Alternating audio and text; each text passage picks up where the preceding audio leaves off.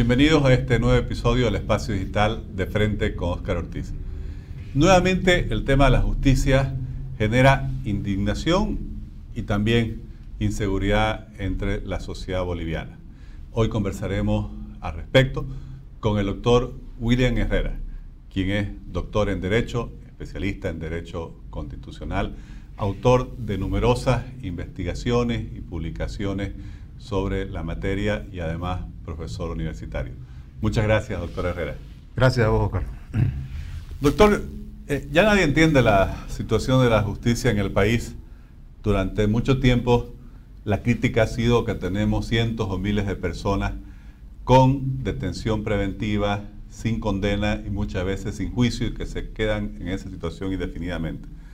Pero ahora la sociedad boliviana está indignada porque eh, el caso de una persona que había sido eh, condenada con sentencia, con la pena máxima, sin derecho a indulto por asesinato, al, al año, los pocos meses, es enviada a detención domiciliaria y todavía continúa asesinando y violando y después se descubre que el mismo juez había también liberado a otras personas en similar situación.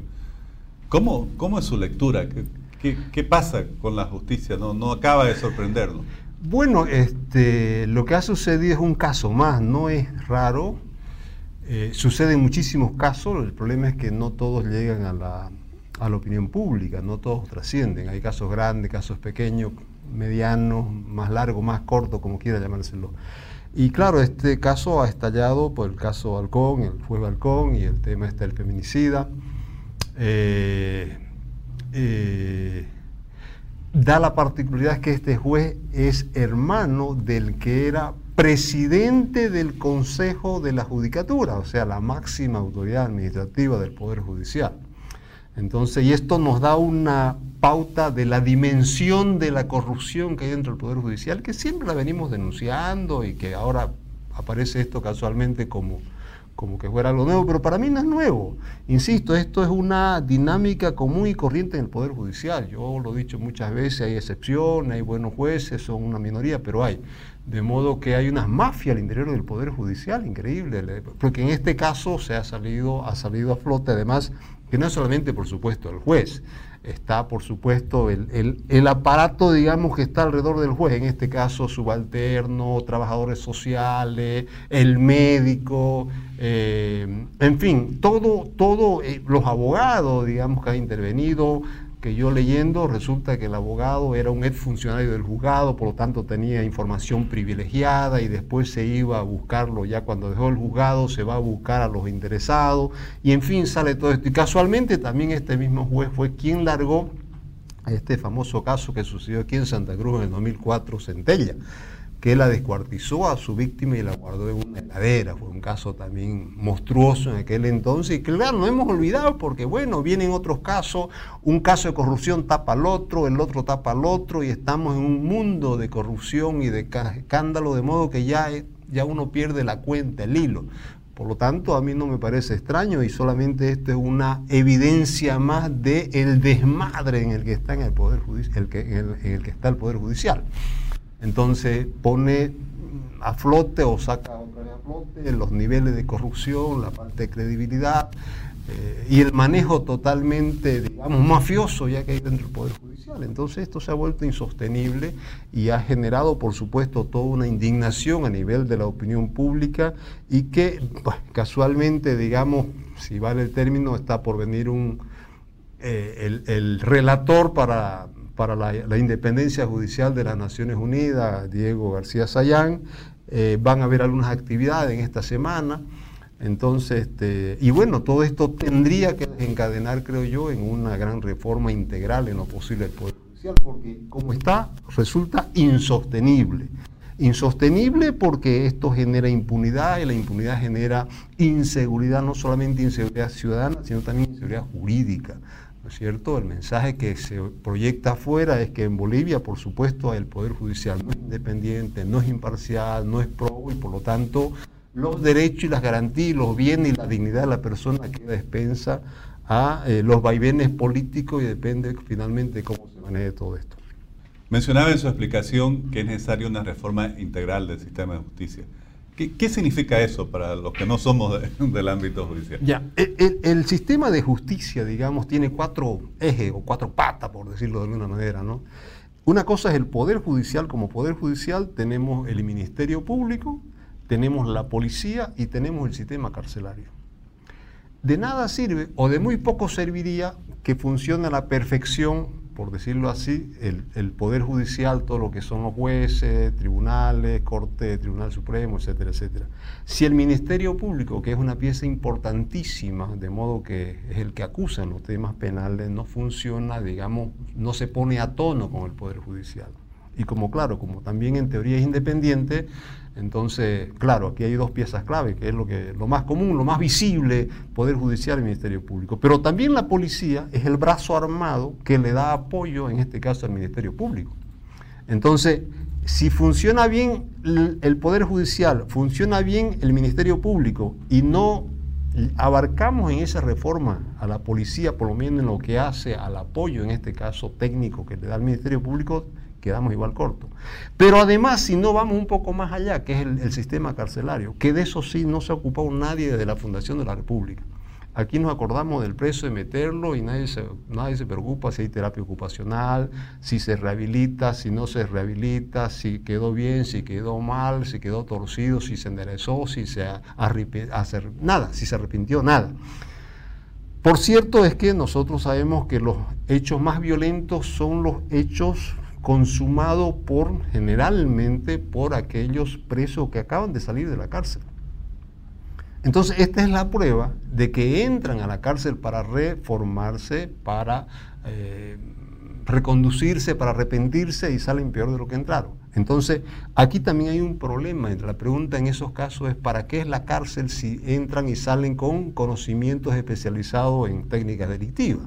Entonces, esto es lo que se habla, una, a esto es lo que yo me refiero cuando hablo de una reforma integral. En lo, lo ideal es que poder abarcar estos cuatro aspectos para que, digamos, pudiéramos tener, ojalá en algún momento, una gran reforma, porque cada, cada, cada eje, cada pata, por decirlo así, tiene su propia particularidad. El Poder Judicial tiene sus cosas, el Ministerio Público tiene la suya, la policía tiene su propia dinámica y el, y el, sistema carcelario también tiene lo propio.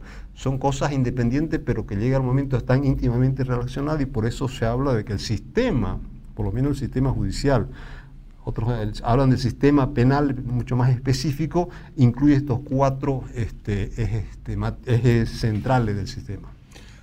Eh, usted mencionaba de que hay problemas eh, que prácticamente se arrastran desde la Fundación de la República y estamos por cumplir ya 200, años. y parecen que eh, no solo no se solucionan, sino que empeoran. ¿En qué fallamos? Porque no es que no se conozcan las soluciones, hay personas como usted y muchos otros expertos en la materia, hay experiencia internacional que podemos mirar y aprender. ¿En qué fallamos? ¿Por qué no podemos avanzar en este tema? Porque el sistema judicial le conviene particularmente al MAS que funcione como está funcionando, porque le funciona muy bien para sus intereses políticos. Es más, yo sigo creyendo que al MAS no le interesa una reforma. Esta es la justicia del MAS. El modelo de justicia del MAS ha fracasado y ellos no lo quieren reconocer así. Pero ha fracasado porque los resultados están ahí. No me lo estoy inventando yo, está ahí la realidad y esos son los resultados. Entonces, este, todos los gobiernos siempre han buscado la forma de cómo tener el control del Poder Judicial para sus fines políticos. Esto es un tema histórico, no solamente Bolivia, de toda Latinoamérica, pero particularmente ahora la cosa ha sido mucho más grosera, por decirlo así, porque claro, está Yanine Áñez, está Pumari, hay un montón de gente presa que si hubiera un poder judicial independiente posiblemente no estuviera en esas condiciones. Yo no estoy protegiendo ni queriendo salvar a nadie. Yo salvo, yo defiendo principios. Yo, aquí no hay lo que se conocen como las garantías del debido proceso. Precisamente por eso. Si hubiera un poder judicial independiente, fortalecido, imparcial, no sucedieran esos abusos que se están viendo. O el caso Londras, donde los presos le ofrecen garantía al fiscal para, para ir a un proceso. Es, una cosa loco. Esto es, una, es un desmadre terribólico. Entonces, por eso es que sucede esto y por este por esta debilidad de las instituciones. Lo que nos falta es, es instituciones, es estabilidad institucional, hay que fortalecer a las instituciones y finalmente es el Estado, porque detrás de todo esto está el Estado. Se administra justicia en nombre del Estado boliviano. El juez dicta una sentencia, una resolución en nombre del Estado, no lo hacen a nombre, a título personal. Entonces, para mí el que está podrido es el Estado por eso hay contrabando, por eso hay inseguridad, por eso hay este, todo lo que, lo que hay, digamos, ¿no es cierto? Y hay unos pequeños estados dentro del Estado, Chapare no entra nadie, digamos, ¿no es cierto? Entonces, eh, esa es la situación en la que estamos. Entonces, nos falta fortalecer las instituciones y nos falta fortalecer finalmente al Estado. Y esa es una responsabilidad de la clase política, obviamente. Así es. Frente a la indignación eh, popular que ha causado este caso, el gobierno anuncia la convocatoria a una nueva cumbre por la reforma de la justicia. ¿Qué expectativa le genera? Yo soy escéptico porque han habido muchísimas cumbres, ¿no es cierto? Con diferentes nombres, cumbre, mesa redonda, no sé qué más han estado llamando, salió una ley, han habido, creo que esta es la cuarta cumbre política, y no da resultado porque el otro gran problema es la falta de legitimidad, la falta de credibilidad. Entonces, si la reforma o las mesas redondas la van a hacer exclusivamente el gobierno y nadie le crea al gobierno, por supuesto que eso va a fracasar. De hecho, han habido muchos intentos de reforma que no han funcionado. Entonces, el gran desafío para mí es conseguir un gran pacto político, un gran acuerdo nacional entre los poderes del Estado, digamos, ¿no es cierto?, los tres, cuatro poderes del Estado, más los partidos políticos y las instituciones representativas. Porque si no tenemos la capacidad de llegar a ese gran pacto social o político, como quiera llamársele, cualquier intento de reforma va a fracasar. Porque, eh, insisto, han habido muchos, pero si no tienen legitimidad, si no tienen credibilidad, hay que buscar, hay que buscar gente que sea creíble, no hay gente creíble, nadie le cree al gobierno. Nadie le cree al ministro de Justicia, nadie le cree a la justicia. Entonces, si ellos van a hacer una reforma para, entre ellos no, no va a funcionar. Acaba de conformarse una comisión para investigar el tema de los feminicidios y que los jueces de ejecución penal a cuánto feminicidio han soltado. Eh, hacer una comisión entre todos los poderes del Estado para un tema administrativo, de cuestión de llamar a los juzgados y verificar si están sus presos o no están, me parece una un despropósito, ¿no es cierto? Pero bueno, eso es para distraer, eso es para adormecer un poco la opinión pública y, aparentar que están haciendo cosas cuando en el fondo este, lo, que se demanda es otra cosa. O asumimos las cosas con un poquito de seriedad y vamos a hacer una reforma integral del sistema judicial, o lamentablemente la propia sostenibilidad y viabilidad del Estado cada vez se hace más, se pone mucho más en cuestión. Usted mencionaba que la reforma o el nuevo sistema de justicia que plantea la actual constitución ha fracasado. Y en poco tiempo más habrá que, elegir nuevamente candidatos. En, enero del año al año que viene. Y se someterá al, voto popular algunos nombres. Eh, sabemos que por un lado hay una inmensa desconfianza de cualquier intento de reforma constitucional porque el mismo podría ser desvirtuado y aprovechado políticamente para otros fines. Y por otro lado, este es un sistema que ha fracasado reiteradamente. Eh, usted que es nuestro el tema, que, ¿cómo, analiza esta situación? ¿Hay alguna salida?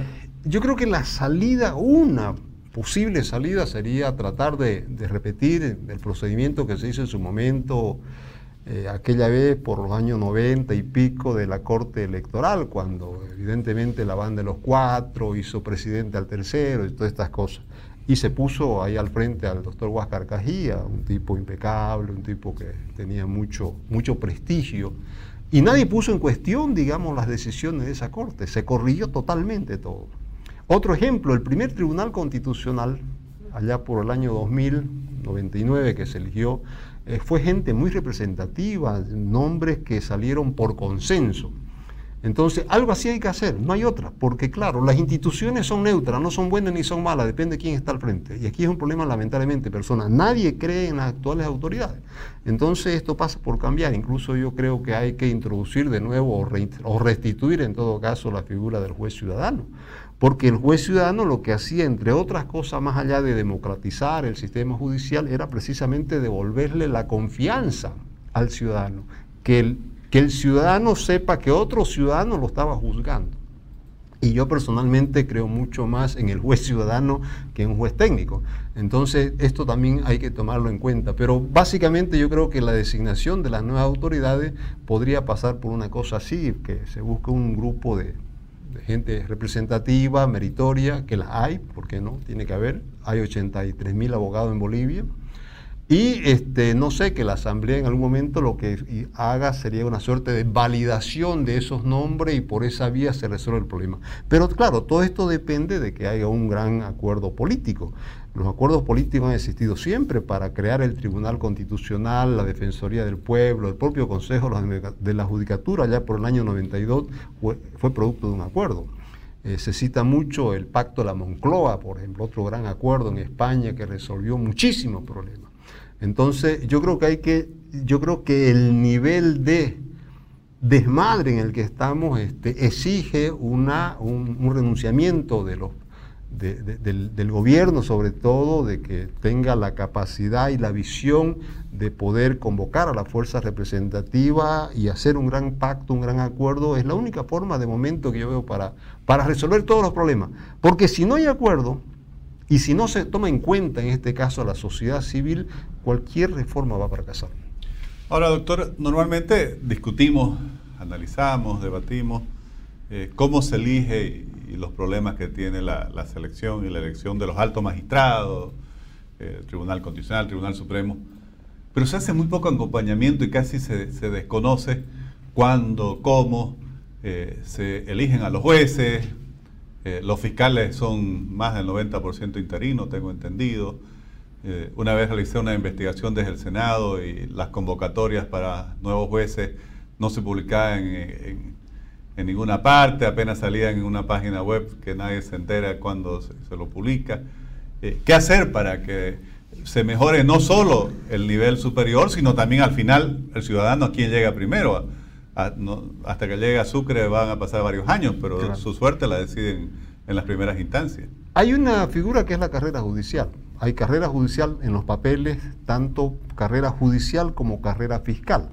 El problema es que no se cumple, no se lo hacen, porque era parte o es parte, digamos, de toda esta, de toda esta intromisión política en el Poder Judicial. Entonces, este, hay, hay como 600 de los mil jueces, 1.138 jueces, hay como unos 600 jueces interinos. Eso es una barbaridad en pleno Estado constitucional de derecho. Pero eso es la justicia del MAS. ¿600 de 1.500? Sí, no, 600 jueces interinos provisorios le llaman de un promedio de 1.138 jueces que son en total a nivel nacional. Obviamente que hay que... Claro, obviamente que hay que duplicar este número de jueces, ¿no? Pero para eso, digamos, hay una escuela de jueces que tampoco no está funcionando. Entonces, lo que es, Perdón, ¿y es cierto que además el 90% de los fiscales son interinos? Sí. Eh, entonces, lo que hay que hacer es una reingeniería al interior del Poder Judicial, porque claro, se eligen como 56 autoridades, pero eso es solamente la cabeza, y debajo de la cabeza, pues hay, hay todo el cuerpo, digamos, de jueces y fiscales, que, que por supuesto Ahí es donde viene el tema de la carrera judicial, la escuela debería estar formando jueces.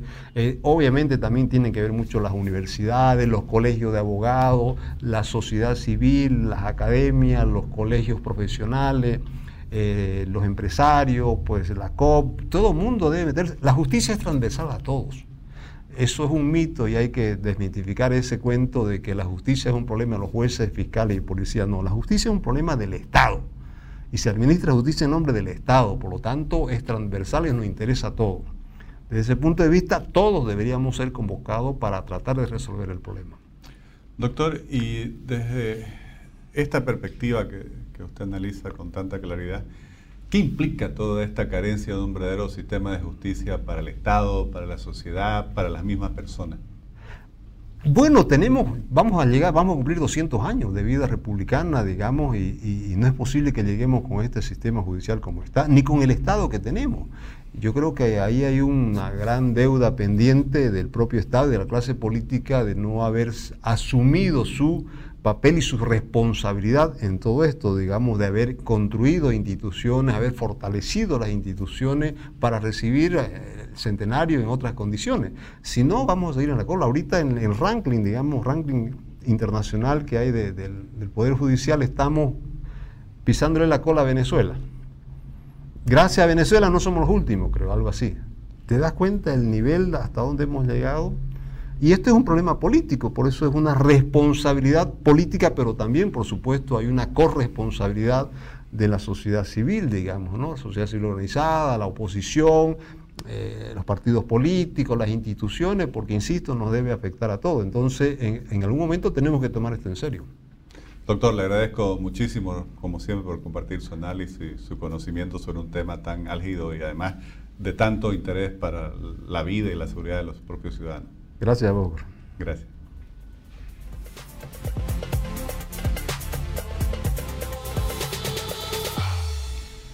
Definitivamente, mientras el sistema político no renuncia al control que quiere tener, que pretende o que tiene sobre el sistema judicial, sobre el sistema de la justicia boliviana, no va a haber solución. Porque a partir de eso, obviamente, se manipula la justicia y se conculcan los derechos ciudadanos. El doctor William Herrera lanza una propuesta interesante. ¿Por qué no fijarse como una meta para el bicentenario el lograr un acuerdo nacional que permita realmente superar este fracaso histórico del país, que es la falta de un sistema de justicia independiente. Les agradezco por habernos acompañado en este nuevo episodio del Espacio Digital de Frente con Oscar Ortiz.